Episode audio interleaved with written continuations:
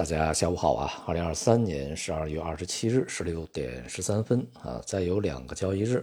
二零二三年的交易呢就将全部结束啊。那么在今年呢，这个整个的 A 股啊，到目前的表现是非常糟糕的啊。当然，绝大多数的投资者在里面应该是没有赚到钱啊，甚至是可能还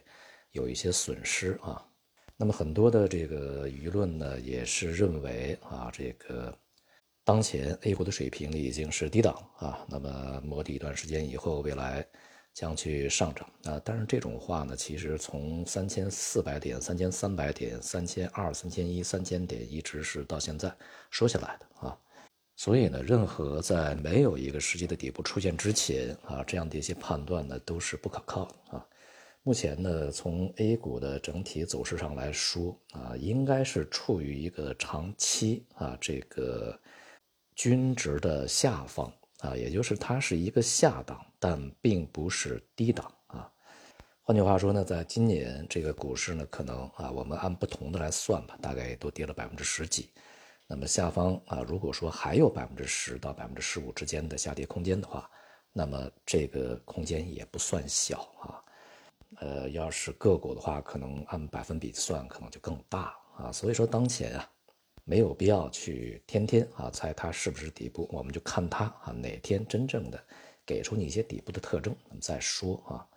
对于这个上上证指数啊，十几年来啊持续是围绕着三千点起起落落，这一点是不是正常呢？当然它不正常啊。中国股市有没有问题呢？当然问题很多啊。那么相关的问题是什么呢？啊，其实从这个。不要说十几年前啊，是这个更早一点二十几年前，大家都是在这个啊一直诟病和质疑啊。当然，尤其这十几年来呢，市场波动的次数比较多啊。一个是两千零八年，一个是两千一五年啊。当然，这个目前啊，就从两千二二年去年到现在啊，大家的质疑声音呢就更多一些啊。随着整个互联网啊、媒体啊、信息传播的这个广度和速度啊，大家知道的就更多，因此呢，啊，这个讨论的就更多啊。比如说什么，就是为了圈钱啊，啊，这个一旦融资成功上市啊，高价的 IPO 发行，然后呢，这些啊前期进的机构也好，大股东也好，就是高位套现啊，就跑跑了啊。那么整个这个股票呢，就开始一上市就下跌啊，一跌多少年跌到底啊，然后去伤害这些投资者。要么呢，就是里面啊一些这个垃圾股啊，一些什么妖魔鬼怪啊，在里面爆炒啊，这个不断的兴风作浪，起起落落啊，那个伤害整个投资者啊。那么还有呢，它的功能的质疑啊，这个啊融资工具啊，这个并不是一个投资工具，有利于掏空啊，但是呢更利于套牢啊，就是这样的一些这个等等等等吧，说法非常多啊。那么如果说大家看到了这些问题，啊，这个你还在里面去进行投机炒作的话，那么其实呢，就是一个问题市场的一个参与者啊，你是参与其中的啊。而这个以投机炒作这样的一个做法来去做的话，它肯定最后的结果呢，大多数人不会好，这是一个铁律。那么怎么样去逃脱这些陷阱，避开这些割韭菜啊，这个避开这些欺骗啊、欺诈呢？那么当然，最好的办法就是别参与嘛。只要你去参与其中，他一定会付出代价啊！当然也有可能呢，会有人能够战胜啊这些这个不正常的波动啊，然后呢能够到最后赚钱啊，这是也有可能的。但是大多数人不会是这个结果啊。那么另外呢，就是对于一些长期配置型的啊这些投资者啊，不是这个进行一些波段呐、短线的买卖啊，他们希望能够去享受一个长期的经济啊上涨以及。这个上市公司盈利增长的这样的一个这个回报啊，但是呢啊，就是如果我们打个比方讲啊，这个十来十几年前买入这个沪深三百啊，到现在为止呢，这个仍然是没赚钱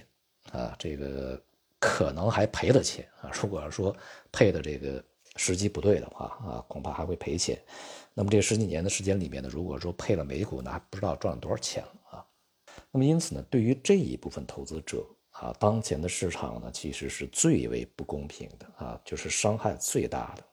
这些钱拿在银行里面去吃利息，恐怕也比现在的收益要好得多啊。所以，我们说这个市场有没有毛病？当然有啊，毛病非常大啊，它需要去改。那么现在呢，这个对于金融整个的工作，呃，是一个非常重要的啊大的一个这个任务啊，也是一个大的方向。它不仅仅啊是一个金融安全的问题啊，它还是一个就是呃整体经济的安全的稳定的运行增长啊，那么人民生活逐步的去改善和提升。非常重要的这个保障啊，所以呢，就是这些年在呃相关的一些会议里面，对于金融工作、对于资本市场啊，这个说法也非常多。那么现在的问题是啊，无论是一些这个啊喜欢投机的投资者，还是一些长线的一些这个所谓的价值的啊这个配置型的投资者，那么在整个 A 股里面都赚不到钱啊，都会受伤害。整个市场呢又不断的下行啊，无论是对实体经济的一个反向的冲击影响啊，还是对这个整个市场的信心啊、投资者的心态的影响都是非常显而易见的。因此啊，市场在市场机制本身作用力的这个影响之下，它的这种下跌啊、持续的下跌，以及下跌所带来的副作用啊，将可能会引起相关啊方面的重视。而股市里面、资本市场里面所存在长期积累的这些矛盾和问题，将使得啊投资者去参与资本市场的热情啊这个信心进一步的丧失。那么又何谈啊活跃资本市场啊？那么在这种情况下，就有可能会倒逼啊相关方面呢去对一些这个资本市场里面、股市里面啊这个不正常的啊不合理的。一些问题呢，加快去进行处置啊，加快去进行改革。所以呢，我们希望吧，在明年以及明年以后的这个时间里面啊，就资本市场呢，能够看到非常重大的一些这个啊转变啊。当然呢，也就是希望这个市场的倒逼机制啊，能够去发挥它的作用啊。只有让这个相关层面呢感觉到疼啊，他们才会想办法呢去解决疼的问题啊。呃，所以这个市场恐怕还需要呃再给一些疼的刺激啊，也就是我们所说的这个不破不立的一个过程啊，它需要有一个适当的打破，那么新的呢才能够建立起来啊。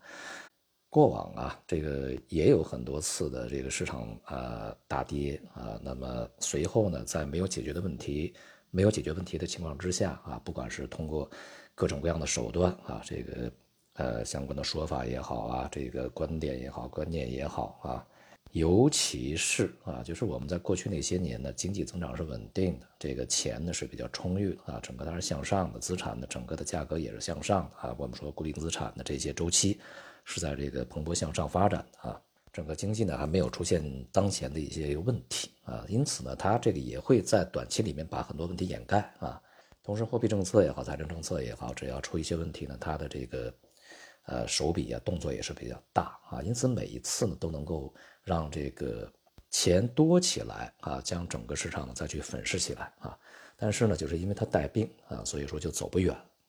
而这一次的股市下跌呢，它呃恰巧呢是我们在整个的经济运行的，无论是周期问题，还是结构问题，还是外部问题集中在发作的时候啊。而相应的政策呢，又是非常克制的，因为我们现在不能够啊再去采取过往的一些这个强刺激的一些手段，让经济的这个问题啊越越搞越严重啊，所以呢，就很难啊像以前那样了立刻啊就会这个再被比较简单的这个拉起来吹起来啊，这次就相对比较难一些，特别是现在缺钱嘛啊，整个这个市场现在钱是不够的啊。因此呢，还是我们之前啊反复强调的那个话啊，就是暂时啊，还是要对整个市场下行的空间呢，不要去限制想象力啊，再等一等啊，市场如果见底展开长期牛市的话，会给我们充分的时间啊，充足的余地去选择入市的啊，不着急啊。好，今天就到这里，谢谢大家。